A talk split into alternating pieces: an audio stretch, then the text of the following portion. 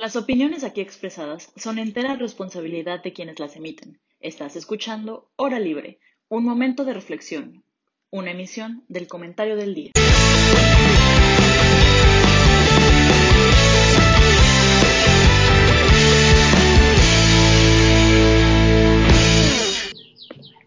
Hola, ¿qué tal? ¿Cómo están todos? Bienvenidos a una emisión más de Hora Libre. El día de hoy estamos muy felices porque tenemos una invitada especial. Eh, pero primero permítanme presentar a, mis compañeros con los que estaré compartiendo mesa el día de hoy. Eh, primero Ana Pau, ¿cómo estás Ana Pau? Qué gusto volver a verte por este Medio. Ay, muchas gracias, Fer. A mí me da mucho gusto verte a ti en esta, en esta nueva temporada de Hora Libre y también estoy muy emocionada por el día de hoy, que tenemos una invitada. Entonces, sí, la emoción no cabe en mi ser. ya somos dos. Eh, también les voy a presentar a mi compañero ya conocido por acá, Jaime Tibelli, que le cederé el honor de presentar a nuestra invitada de hoy porque hasta es uno de los más emocionados de este día. Entonces, Jaime, si nos haces el honor, por favor. Muchísimas gracias, Fer. También es un gusto verte a ti. Este, definitivamente soy el más emocionado de tener aquí con nosotros a Mariana Villasuso.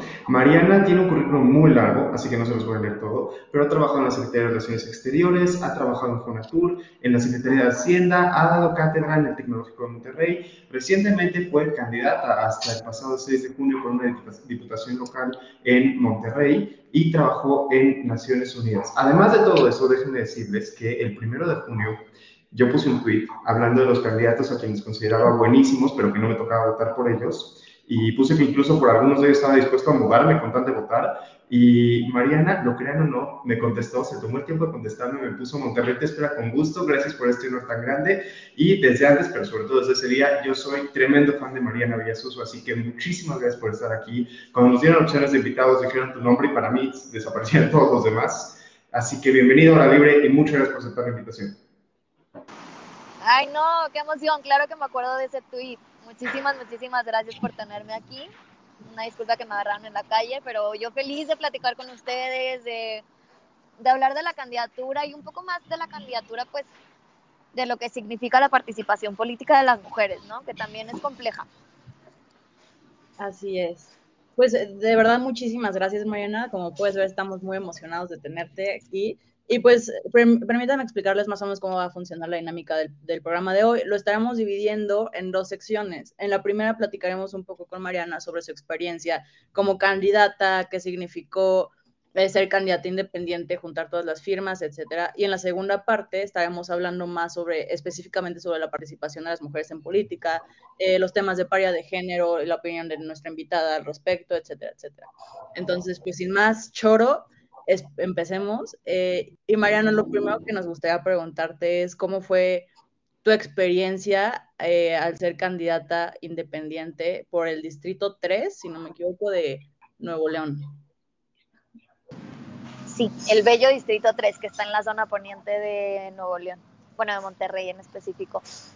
Pues mira, la verdad es que ya que se pasó como que cuando acaban las elecciones uno se siente como crudo, ¿no? De elecciones, ¿no? De tanto que nos bombardearon. Em, ya que pasó todo este furor, ya que se me bajó el tema emocional, yo creo que, mira, sí ha, sido de las experiencias más enriquecedoras de mi vida, sin duda alguna, pero también ha sido de las experiencias más fuertes de mi vida. Y fuertes, em, fuertes quiero decir como emocionalmente y retadora intelectualmente no es fácil para empezar ser candidato o candidata independiente. Esa es una barrera gigante que hay en nuestro país, ¿no? las candidaturas independientes se siguen viendo como estas candidaturas que son pues anecdóticas, ¿no? O sea, como para poner temas sobre la mesa, no para ganar. Entonces eso, eso, eso es, es el primer reto, ¿no? El segundo reto es que las, las personas jóvenes también nos ven como, híjole, ¿qué me va a venir a contar, no? Con todo y que pues en Nuevo León ganó un gobernador joven, ¿no? Y que muchos de los de los candidatos a diputados y, diputadas locales también eran jóvenes. Entonces, pero sigue siendo una barrera, sigue siendo una barrera en la calle, sigue siendo una barrera para los medios de comunicación, sigue siendo una barrera. Y la tercera barrera es que soy mujer. Entonces, mujer joven eh, también fue una combinación pesada, porque si bien la verdad las candidaturas del Distrito 3 para diputaciones locales sí estaban muy paritarias, o sea, sí éramos más mujeres candidatas que hombres. pero como quiera, en la calle sigue siendo complejo. Que llegas a una casa y dices, hola, yo soy Mariana Villasuso y quiero ser tu candidata, que quiero ser tu diputada local. Y decían, que tú, mujer, joven, ¿qué estás hablando, no?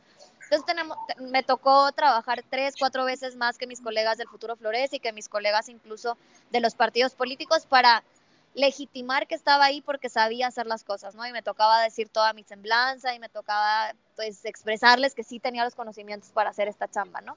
Entonces sí me tocó trabajar muchísimo más, ¿no? Y también, pues, como volvemos al punto uno, las candidaturas independientes a veces se ven como anecdóticas, pues la realidad es que no, no te toman tan en serio. Entonces también ponerte al mismo nivel que tus, que tus compañeros o que tus, pues en este caso, competidores y competidoras, también fue complejo. Entonces, se terminó la campaña, la verdad es que yo terminé feliz. ¿Por qué? Porque hicimos una campaña productiva, ¿no? O sea, no, no solamente me dediqué a ir a tocar casas, sino me dediqué a hacer cursos de educación financiera para pequeños negocios, que es mi área de experiencia. Entonces fue una, una campaña que dije, no quiero que solamente sea el tema como de grilla política, sino que sea muy productivo. Por ese lado, pues muy contenta.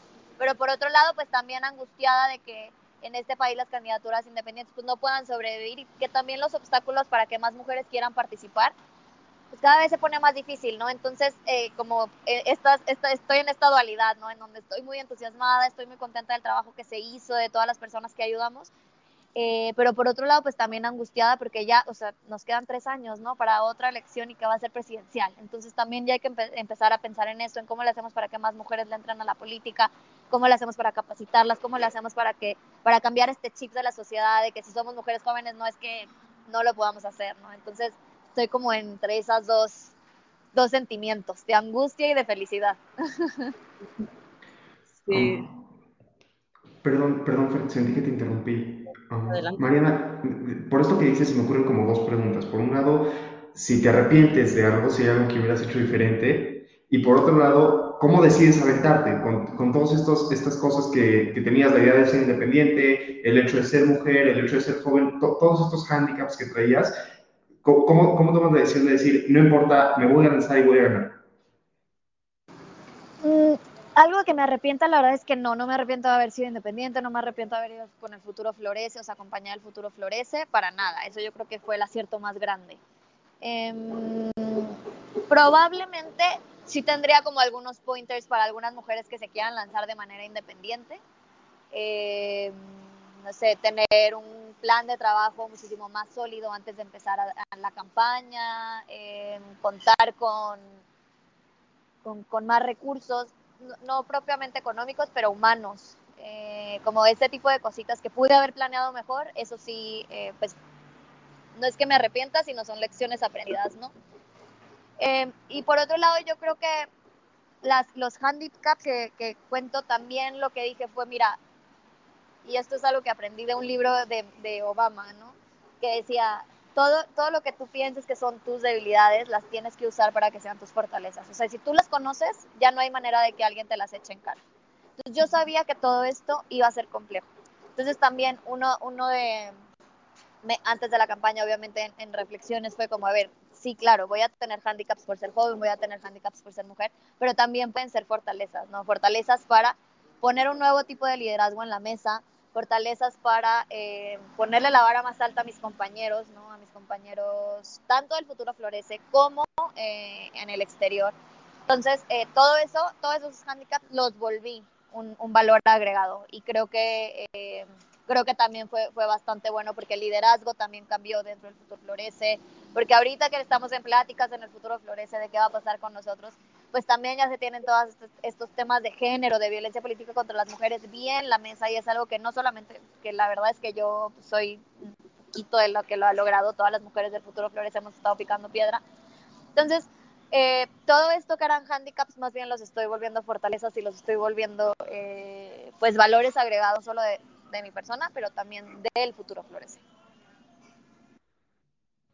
Oye, Mariana, yo estoy muy, como Jaime, igual muy emocionada porque yo te conocí a ti con tu famoso video de Twitter, donde estás en el debate con los demás y tú, hola, soy Mariana Villasuso, y te aventaste un speech de, así de, de reinota política, mujer, este, candidata y así. Entonces yo, yo lo vi y dije, justo eso es lo que necesitamos. O sea, yo también como Jaime dije, ok, ¿por qué esto no está pasando en el Estado de México? ¿Por qué esto no está pasando en Ciudad de México?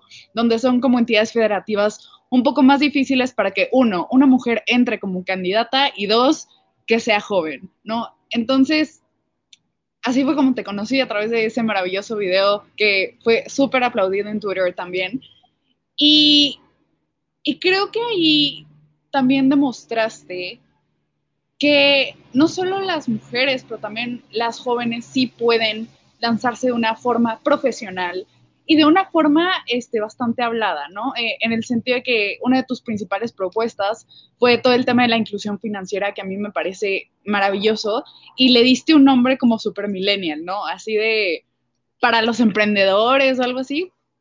Eh, y, creo que incluso pudiste empezar a cambiar el tema de comunicación de los políticos a la ciudadanía, que eso es, eso es también como diferente. La gente se espanta cuando ve algo diferente.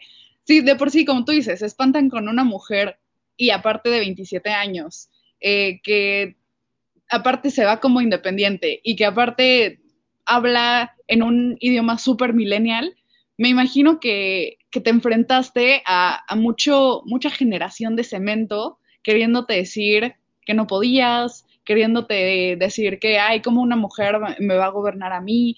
Entonces, me gustaría preguntarte de, de esta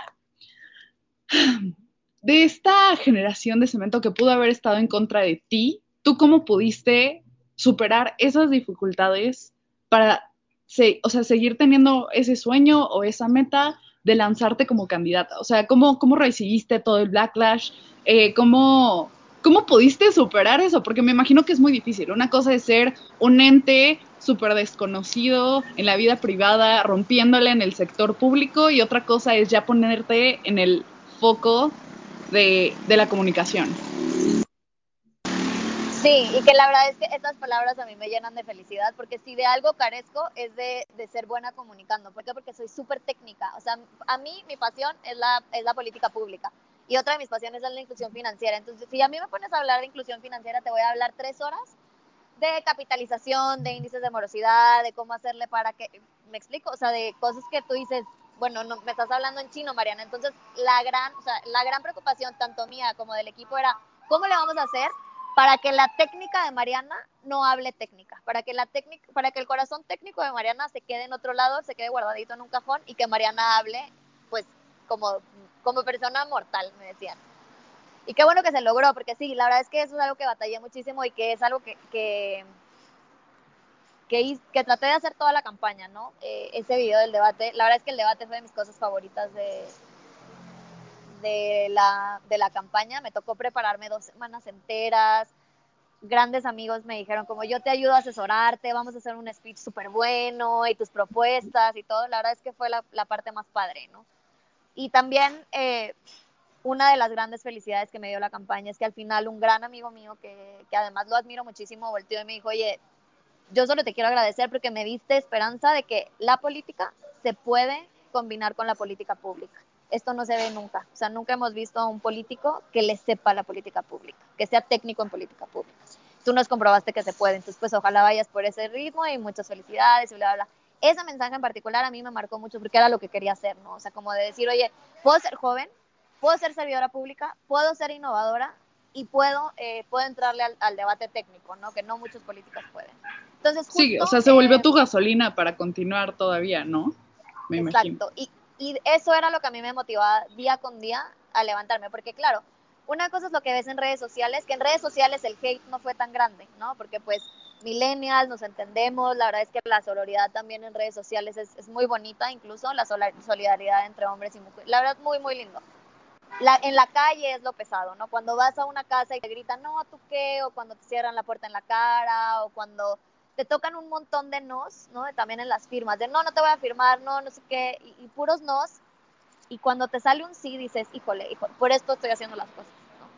Entonces creo que eh, la gasolina que me movió a, hacerme piel de rinoceronte, porque sí necesitas un poco de piel de rinoceronte, em, a seguir en esto fue justo los comentarios positivos que recibía de, de, toda la gente, como, oye, lo estás haciendo muy bien, por favor, sigue, sigue, ¿no? Eso por un lado, y por otro lado, como saber que, eh, que estaba poniendo los temas que importaban sobre la mesa. O sea, que yo llegué al debate y que sí fue como, a ver, Mirna Grimaldo, porque tienes 203 expedientes pendientes, ¿no? O sea, explícame si eres presidenta de la Comisión de Hacienda, ¿dónde está ese dinero? Porque son miles de millones de pesos que están escondidos en la, en la Comisión de Hacienda, ¿no? O sea, como este tipo de cosas era lo que a mí me seguía, eh, pues me daba gasolina para decir, oye, dale, dale, dale, porque sí estás poniendo los temas que importan sobre la mesa y porque sí estás incidiendo desde ahorita en muchas personas que dicen, oye, eh, en tema de representación, ¿no? Unas mujeres que dicen, oye, a mí no me laten ni el PRI, ni el PAN, ni nada, me explico. Eh, ni los vatos. no, me, no me interesan los partidos políticos. Y que vean a una mujer joven tratando de hacer la diferencia, como que me decían, oye, fuiste inspiración, yo lo quiero hacer. Es, eso para mí era gasolina pura, decir, oye, sí, por eso estoy aquí, ¿no? O sea, porque nunca, o sea, o bueno, sí habíamos visto antes que, que mujeres independientes se lanzaran, eso claro que ha pasado, pero no con tanta fuerza y no millennials. Entonces sí era como, esto es lo que necesitamos, ¿no? Y justo era lo que me daba la gasolina para seguir adelante. Que sí, es, es difícil y, y cuesta, ¿no? También por eso cuando uno acaba campaña dice necesito un mes de vacaciones, necesito un mes de no saber qué pasa en la política en, el país, ¿no? O sea, de ver Gossip Girl y reírme y ya, ¿no? O sea, pero porque es desgastante, pero también esa, esa motivación de decir, oye, gracias a, la candidatura, que no es, no es de una persona, fuimos muchísimas, em, hay mujeres que le quieren entrar a la política. Y eso es a, mí lo que ahorita más me llena el corazón. Sí, eso Oye, perdón, nada más te quiero decir que me llama mucho la atención el comentario que haces acerca del, tema de comunicación, porque creo, creo que eres la única candidata de, de Monterrey fuera de Luis Donaldo Colosio que llegó a tener la popularidad que tiene en la Ciudad de México. O sea, yo le pasaba tu cuenta de Twitter a amigos míos que no tienen Twitter. O sea, justo me llamó mucho la atención, pero más. Sí. En fin. Sí, eso, eso, es padre también, porque no solamente influyes en tu zona geográfica, pues el distrito 3, que es lo más, que pues obviamente eh, era lo más importante, pero también en otras mujeres. Y es una de las grandes cosas que deja la tecnología, ¿no? Y que no, la verdad es que los políticos no saben usarla. Sea, hay, muy pocas personas, hay muy pocos políticos y políticas, dejando el caso de Mariana Rodríguez y de Samuel aparte, em, que saben usar es, las redes sociales para, eh, para comunicar temas políticos, ¿no? Como que vemos, o los acartonados de siempre que sacan un tweet con un comunicado que nadie entiende, o, em, o otros que no tienen ni idea de cómo, o sea, que hacen stories, pero no tienen que ver con sus cuentas, no, o sea, vemos cada cosa que dices, ay, Dios mío, ¿no? Y creo que ya tenemos que ir evolucionando a, esto otro, ¿no? Que no solamente nos quedemos en nuestra área de influencia con nuestro distrito, que es lo más importante, pero que también salgamos a defender otras causas que, que son de todo el país. Sí, completamente. Oye, Mariana, a mí me llamó mucho la atención ahorita que dijiste eh, que como que en la burbuja de redes sociales todo era muy bonita, ¿no? Pero a la hora de ir a calle y caminar ya, ya era distinto. A mí me gustaría que nos contaras un poco más sobre esa experiencia ya de campaña en calle, eh, ya el hecho de ir a tocar la puerta de la gente y tener que enfrentarte a este desencanto generalizado a todos los políticos y a todos los partidos y a todo lo que es una política de parte de la ciudadanía. Entonces, ¿cómo viviste eso y cómo, o sea, cómo fue para ti esa experiencia? Sí, yo creo que, miren, eh, yo que adoro Twitter, claramente, adoro, está muy alejado de la, realidad. O sea, también veníamos de un...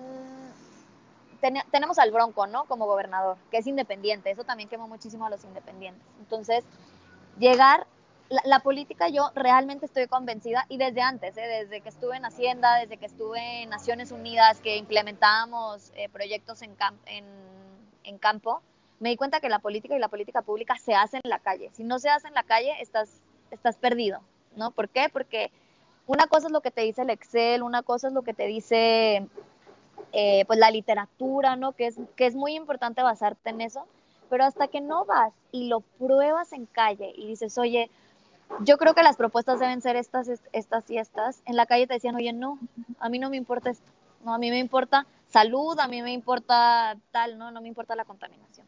Entonces, es, muy impresionante cómo de la tuitosfera, como yo le llamo, llevarlo a la calle, ese gap es lo que tendrían que estar haciendo los políticos.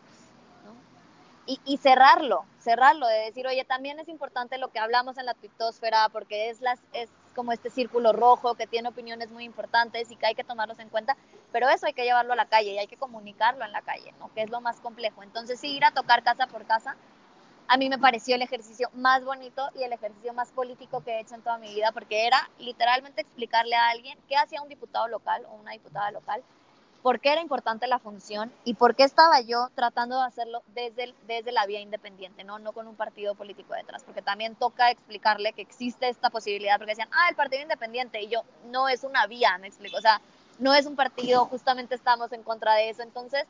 Eh, como que hacer esta pedagogía política y ver si lo que estaba proponiendo estaba bien para los ciudadanos de a pie, eso no tiene valor y creo que muy pocos políticos lo hacen y a todo como a todos los jóvenes que siempre me preguntan, les digo que, que lleven toda esta tuitosfera a la calle. Ahí es donde te das cuenta que, que, la realidad es bien diferente, en, sobre todo en México, ¿no? Entonces, ha sido de los ejercicios más bonitos y más desgastantes, ¿no? Porque me tocaba pues, echarme jornadas de 10 horas caminando bajo el sol a 40 grados y, y, llegar sudada a la casa de los, de los vecinos, ¿no? Y decir, oye, pues sí, yo no tengo dinero y yo estoy aquí, yo y otros dos cuates estamos aquí echándole ganas, ¿no? Y creo que eso fue de los ejercicios más, más, más bonitos que me tocó, pero también de los más desgastantes. Claro. Sí, qué complicado, ¿no? Qué complicado es ya llevar la política a la calle y más después de, o sea, más viviendo en un país donde el desencanto con la, con la, con la esfera política es, es, es masivo. Entonces, pues la verdad, qué, qué labor tan, tan bonita hiciste y como dices, al final sirves de, de ejemplo para todas nosotras que queremos estar ahí y que a veces es difícil y te desencantas y dices, híjole, ¿para qué estoy aquí? O sea, a mí me ha pasado varias veces que pienso, ¿por qué si pudiendo medicar al sector privado o algún otro, otro lado? ¿Por qué quiero seguir aquí? ¿No? O sea, será terquedad de mi parte, será la necesidad, porque pasan cosas como mujer que sí te desaniman y sí te hacen pensar, híjole, no tengo lugar aquí, o sea, ya mejor, ya mejor me voy. Pero luego llegan mujeres como tú y dices como, no, sí tengo lugar, se tiene, se tiene que poder. Entonces, pues muchas gracias de parte de todas las mujeres que aspiramos a estar en política a ti. Y pues ahora creo que mi compañero Jaime te quiere pedir algunas recomendaciones. Um, pues no sabía si me iba a tocar a mí esta parte, pero eh, normalmente cuando tenemos un invitado o invitada nos cuenta su serie favorita, un libro que nos recomiende, todo ese tipo de cosas. Nada más una cosita antes, en cuanto nos acabas de decir eso vamos a tener que pasar un corte comercial. Y quiero mencionar a la audiencia, Fer Robles, que está aquí con nosotros, tiene experiencia muy particular en el tema de ir a tocar puertas y caminar calles, porque también vivió una campaña, ella no fue candidata, pero vivió una campaña la, la elección pasada, entonces ella también está hablando de experiencia propia. Oye, qué padre, qué padre que te animaste. La verdad es que no mucha gente se anima. Y yo también quiero hacer un ejercicio con ustedes, ahorita que les, después de que les cuente cuáles son mis series favoritas. Eh, justo estoy haciendo una incubadora, bueno, ya tengo una incubadora de, para que más mujeres entren a la política con unas amigas. Entonces es un programa teórico práctico que se llama Incubadora Míticas, donde les damos todas las habilidades para esto. Y ayer justo teníamos una, reunión, ¿no? Y pensando y pensando decíamos, oye, ¿cuáles son las causas reales de que las mujeres no le queramos entrar a la política? Entonces, como que dije, bueno, voy a hacer una encuesta en Instagram al estilo Samuel García, a ver qué me contestan, pero estaría súper padre que los que nos están oyendo nos pongan aquí abajo, ¿por qué no nos interesa entrarle a la política? ¿no? ¿Cuáles son las razones? Pensémoslas bien. Eh, no les voy a decir cuáles dijimos ayer, pero ¿por qué? ¿Por qué no nos interesa? ¿Por qué, ¿Por qué no hay tanto interés? Creo que esa, esa pregunta es bien, es bien importante y si hay gente por acá escuchándonos, que nos pongan en el chat o que nos la hagan saber, estaría súper bueno. Eh, y ahora sí, ya les voy a decir mi... Y, y, y, Fer, estaría increíble que también nos cuentes de tu lado cómo se vive una política sin ser la cara de, de la candidatura, ¿no? Porque eso también es todavía más complejo. Yo creo que es, es, no sé si el doble o el triple es gastante, pero sí que nos cuentes. Eh, y entonces, ¿les tengo que decir mi libro y mi serie favorita? Sí. Sí. Okay. Algunas recomendaciones, o sea, tomando en cuenta que esto es como un podcast universitario, tú eres millennial, entonces como claro. que... A ver, mi serie favorita, la verdad es que ahorita estoy viendo una que me encanta que se llama The Bold Type, claro, ahorita esa es mi favorita porque la estoy viendo, que son tres chavas que trabajan en una revista en Nueva York. está increíble porque te habla mucho de sororidad, como de temas feministas medio light, que está padre, ¿no? Porque tampoco te abrumas. Esa, esa una, o Good Girls Revolt, que está en Amazon Prime. Está increíble, increíble. Esa no se las voy a spoilear para nada, véanla. Es de mis series favoritas. Y mi libro favorito es uno muy ñoño que yo leí en la prepa, que se llama La Plaza del Diamante, de Merced Rodoreda. Te cuenta la vida de una mujer durante la, la Guerra Civil Española y el franquismo español. Es súper bonita, es, es, un, es una novela no muy conocida, la verdad es que no la encuentras en todos lados, pero que a mí me hizo llorar, me hizo reír, me hizo deprimirme, me hizo estar súper alegre, me hizo, me hizo sentir todo esa novela, entonces también es de mis favoritas. Esa y, por más cliché que se oiga, Un cuarto propio de Virginia Woolf, esa me cambió la vida en 2018, esa novela. Entonces, yo la, esos dos libros yo creo que son imperdibles.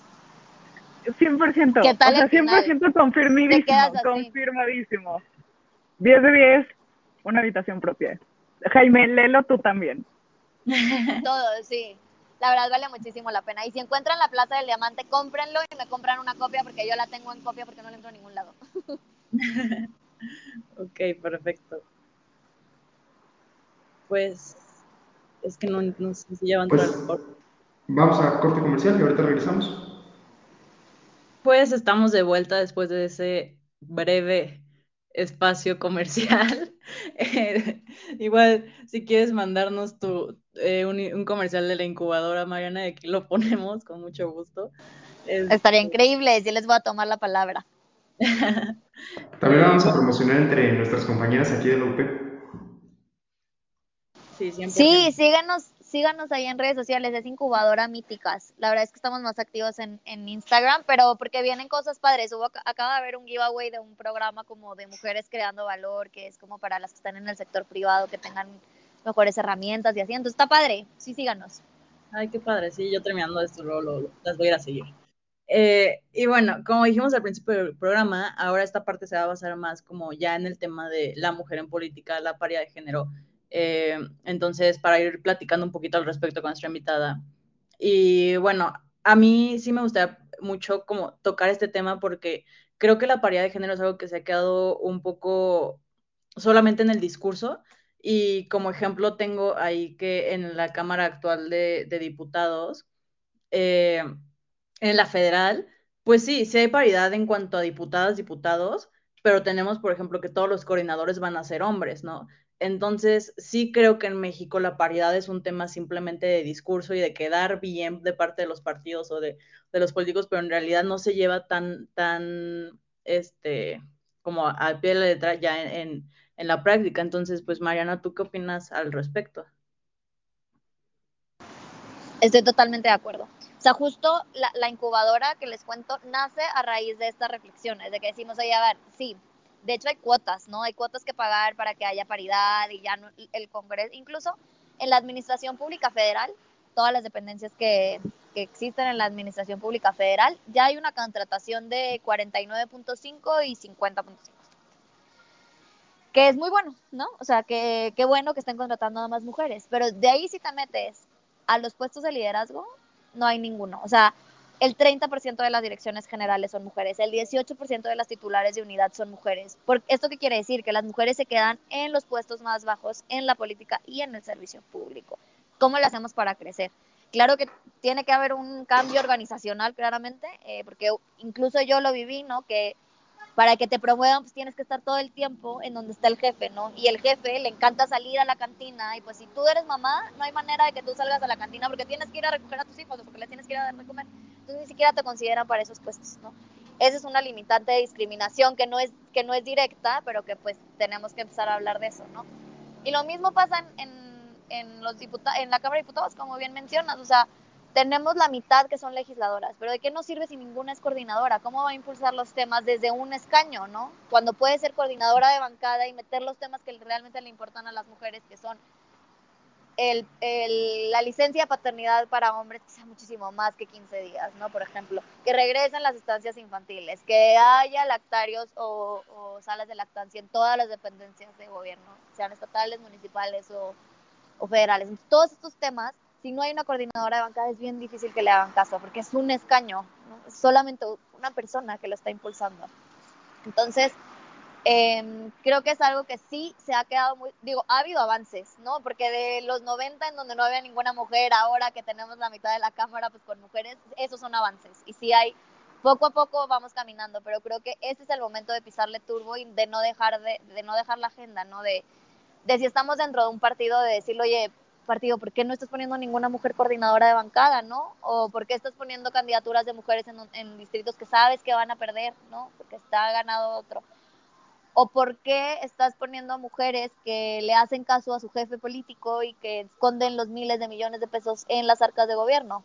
O me explico, o sea, porque eso no es paridad. Eso es esos son cuotas que nos que nos sirven para llegar a la paridad.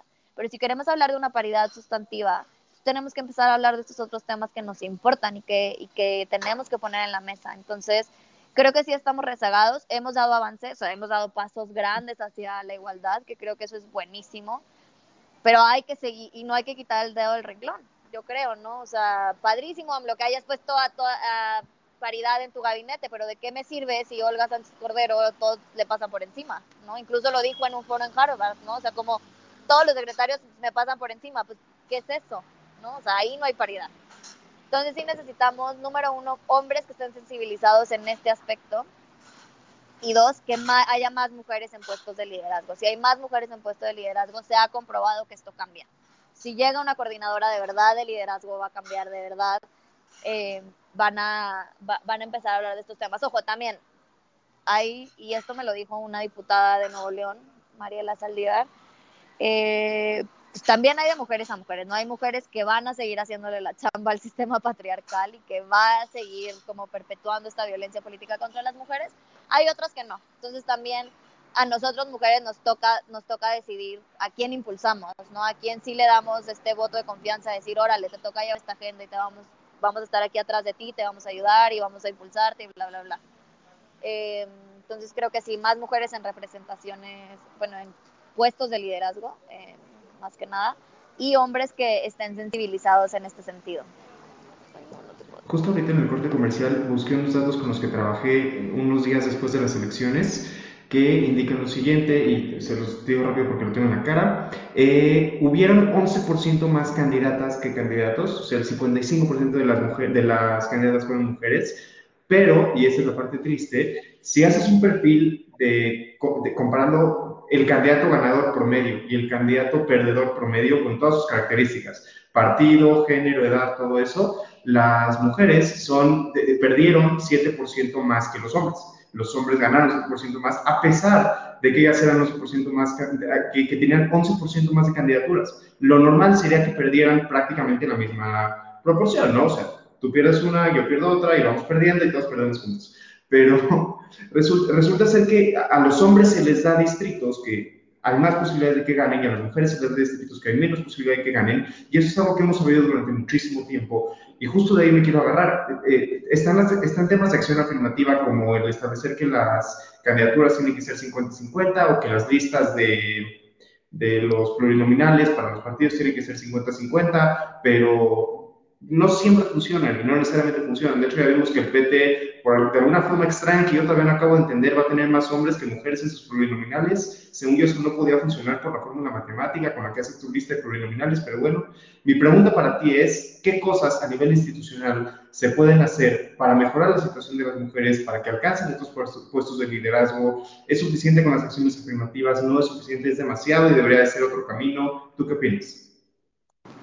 Mire, yo sí creo que las acciones afirmativas funcionan y funcionan en lo que llegamos, ¿no?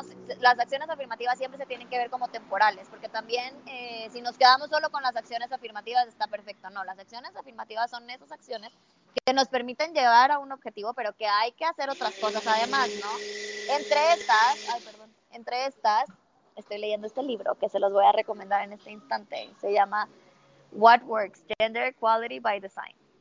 Entonces ahí eh, uno de los, de los grandes aprendizajes que he tenido es que tenemos que empezar a cambiar los entornos organizacionales, ¿no? Hubo un como un experimento en Pakistán en donde a las niñas jóvenes les daban muchísimo más herramientas de negociación para que pudieran entrar a mejores trabajos y para que pudieran ascender un poco más rápido y se llegó a la conclusión de que aunque tuvieran todas estas herramientas las mujeres, si el contexto organizacional no cambiaba, no iban a subir de puesto. ¿Por qué? Porque los hombres no querían, porque no había como este, estos términos de contratación y de reclutamiento que, que las hiciera subir, ¿no?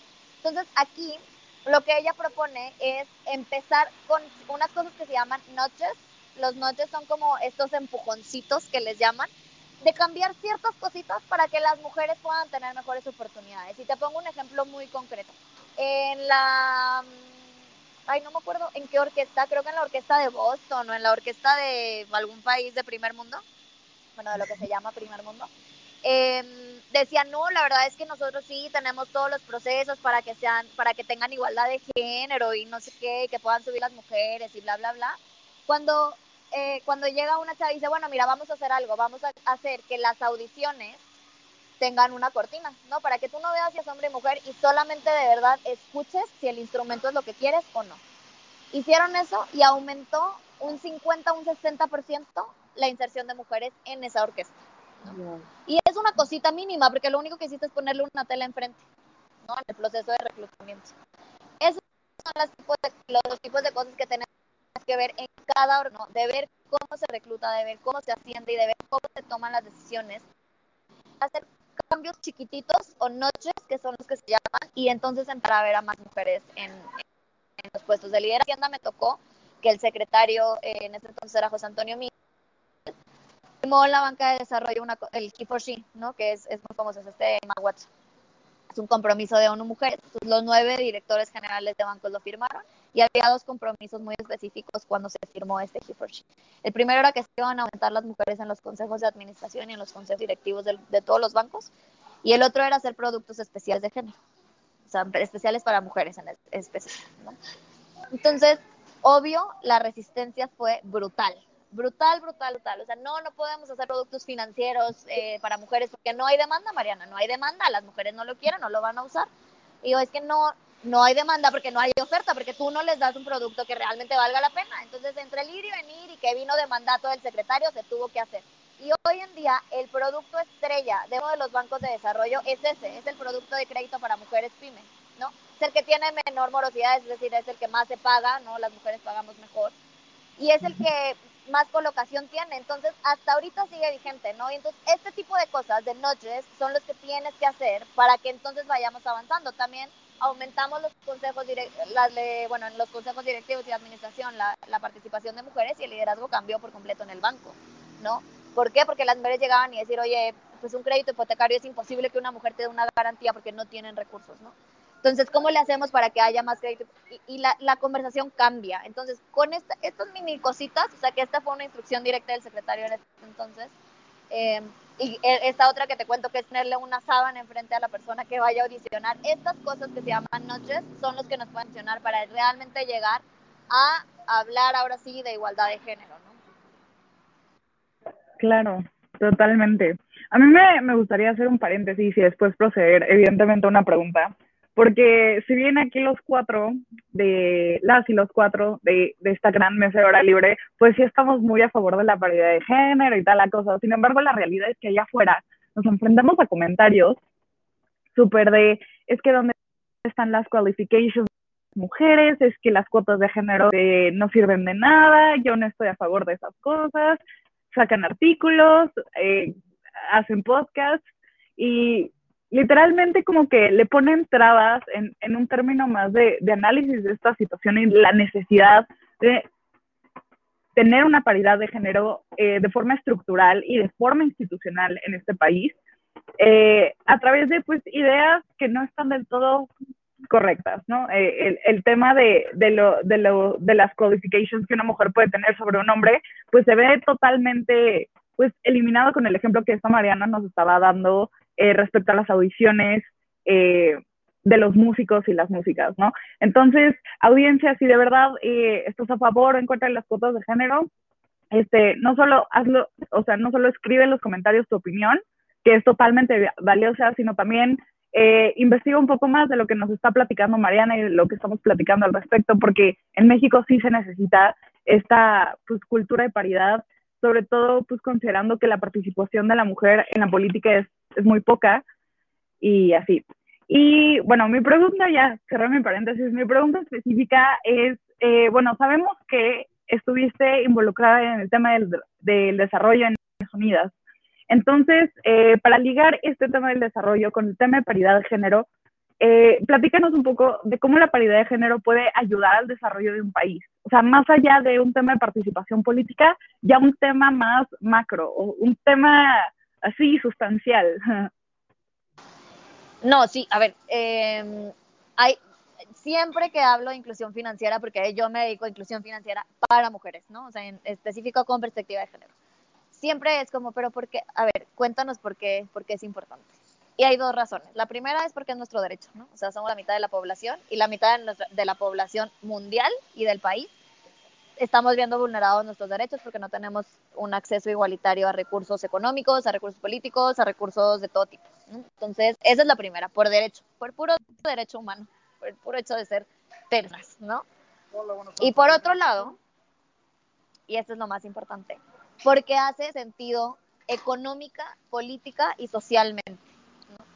Y te voy a dar un ejemplo. Si hubiera una inclusión financiera de las mujeres en el mundo, habría 400 mil millones de dólares extra en el mercado.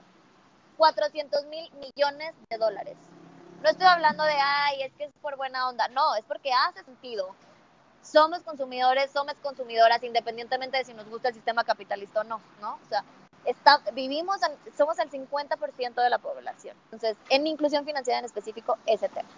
También se ha comprobado que si más mujeres llegan a toma de liderazgo en el sector privado, lo comprobó McKinsey hace algunos años, la productividad aumenta en un 80%. ¿no? O sea, no es de que, ay, padrísimo tener a mujeres en los consejos directivos, no es que hace sentido.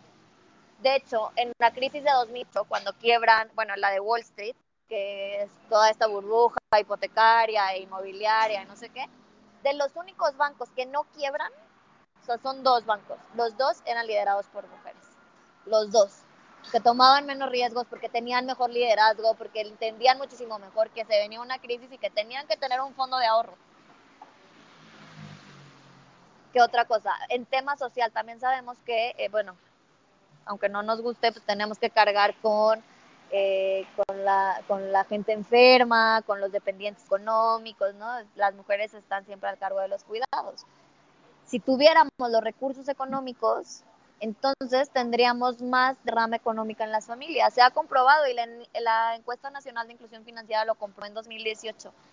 Las mujeres usan el ahorro para salud de sus hijos, para educación de sus hijos y para gastos imprevistos. Los hombres lo usan para emprender, claramente, para remodelar su casa, literalmente, y para, y para gastos imprevistos también. Entonces, se ha comprobado que si a las mujeres las incluyes económicamente, laboralmente, financieramente, o sea, si las incluye, si hay una inclusión social de las mujeres, va a haber una derrama en las familias. Esto quiere decir que va a haber un desarrollo mucho más grande en las comunidades, ¿no? Entonces, eh, repito, siempre que me hacen esta pregunta digo, son dos vertientes. La primera es por puros derechos humanos, o sea, que yo no tendría que estar argumentando nada más, ¿no? Porque es nuestro derecho como tal. Y segundo, porque hace una lógica de mercado y de desarrollo. O sea, si a las mujeres les das el dinero, la comunidad crece, eso está comprobadísimo, comprobadísimo, no lo digo yo, lo dicen todos, así premio Nobel de Economía, lo dice toda la literatura, ¿no? Lo dice la Entonces, ciencia. Literalmente, a los que les gusta esto de la, de la ciencia y tener como los fundamentos teóricos, todo el mundo lo dice. Entonces, no es que solamente sea un tema de derechos, es que también es un tema de desarrollo y que nos vaya mejor como comunidad, que eh, le demos estos, este reconocimiento a las mujeres, ¿no? Y que, que realmente... Eh, pues se nos incluya en todos los sentidos, ¿eh? no solamente en el financiero, que obviamente es mi tema, pero también en el económico, en el laboral, en el social, en, en todos, ¿no? ¿Por qué? Porque pues hace, hace sentido, es, lleva el desarrollo, conlleva el desarrollo, o sea, es lineal, literal.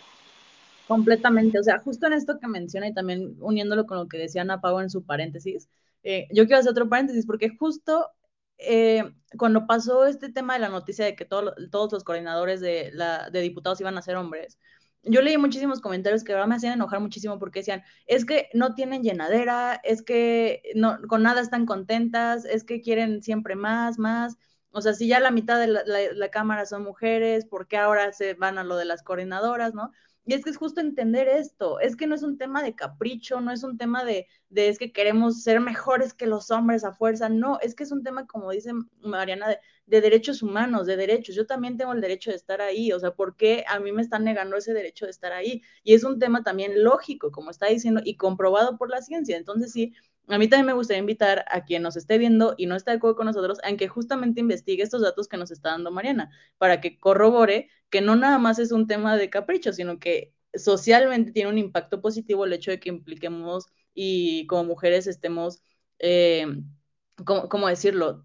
tengamos lugares y tengamos espacios, no solamente ya hablando en el tema público, también en el tema eh, del sector privado y darle la oportunidad también a mujeres de emprender y de ser parte justo de, de, la, de la esfera económica. Y no, más de, hecho, de hecho hay una frase, espera, eh, dame, dame un segundito, Jaime, voy a decir una frase rapidísima que dice que en el momento que alguien más tiene un derecho que otras personas no tienen, se vuelve un privilegio. Entonces, eh, eh, lo, que, lo que dice Fer respecto a, a que somos caprichosos, que quién sabe qué, la realidad es que estamos reclamando un derecho que nunca se nos fue dado. Entonces, eso es todo. Ahora sí, Jaime. Y, nada más para que, para que no quede duda, como bien dice Mariana, no tenemos por qué dar ninguna justificación del hecho de que se merecen estar y, aspirar a todo lo que quieran aspirar. Y, y, digo, aquí en Hora Libre tenemos toda la disposición de debatir con quien sienta que necesitamos cierta justificación. Saludos a cierto grupo que nos sigue gusteando cuando los invitamos a debatir con nosotros, aunque piensen este tipo de cosas. Pero, en fin, que tenga un bonito día para ese grupo en particular. Regresando a nuestra agradable plática, nos están avisando que nos quedan tres minutos. Sí, bueno, pues entonces ya yo creo que darle las gracias a Mariana. No sé si tengas algún comentario eh, final que te gustaría agregar. Sí, sí, me encantó platicar con ustedes y saludos también a ese grupo. Puede, puede buscarme en, Twitter y también con gusto debatimos.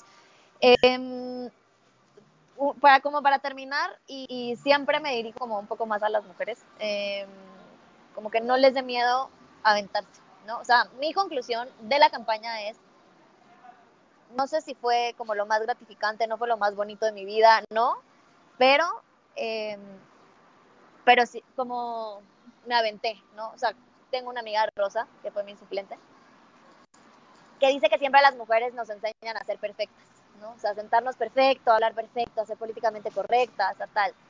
Y, y, decía que hay que cambiar ese chip, que no tenemos que ser perfectas, que tenemos que ser valientes, ¿no?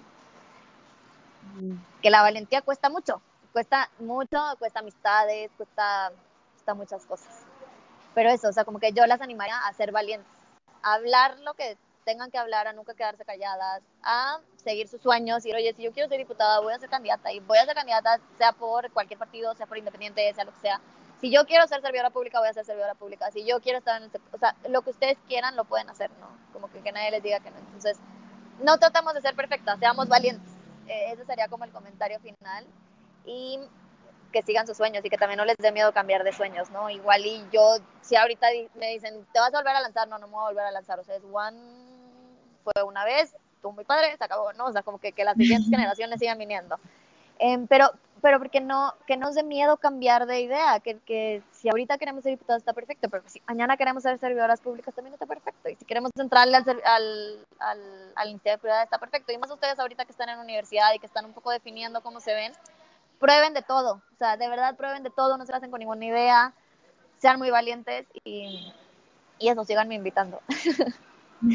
No, nosotros felices de tenerte aquí más seguido. De verdad, muchísimas gracias. Creo que ha sido los mejores programas que hemos tenido. Lo disfrutamos muchísimo, una gran plática. Y pues a todos allá, muchísimas gracias por vernos. Eh, pues denle like, compartir todo lo que puedan para que estas palabras lleguen a más niñas y, se inspiren.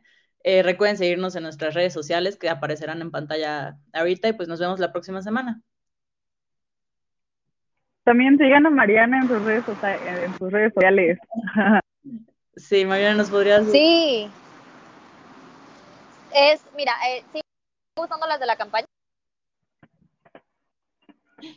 Ay, no, se nos fue. Bueno, ahí está su, Twitter es M Villasuso, ah, está del otro lado, y, su Instagram es Villasuso 2021. Sí. Su Instagram. Mariana, si Muchas gracias. si todavía Bye. estás escuchando, no te desconectes, pero audiencia, bueno. Adiós.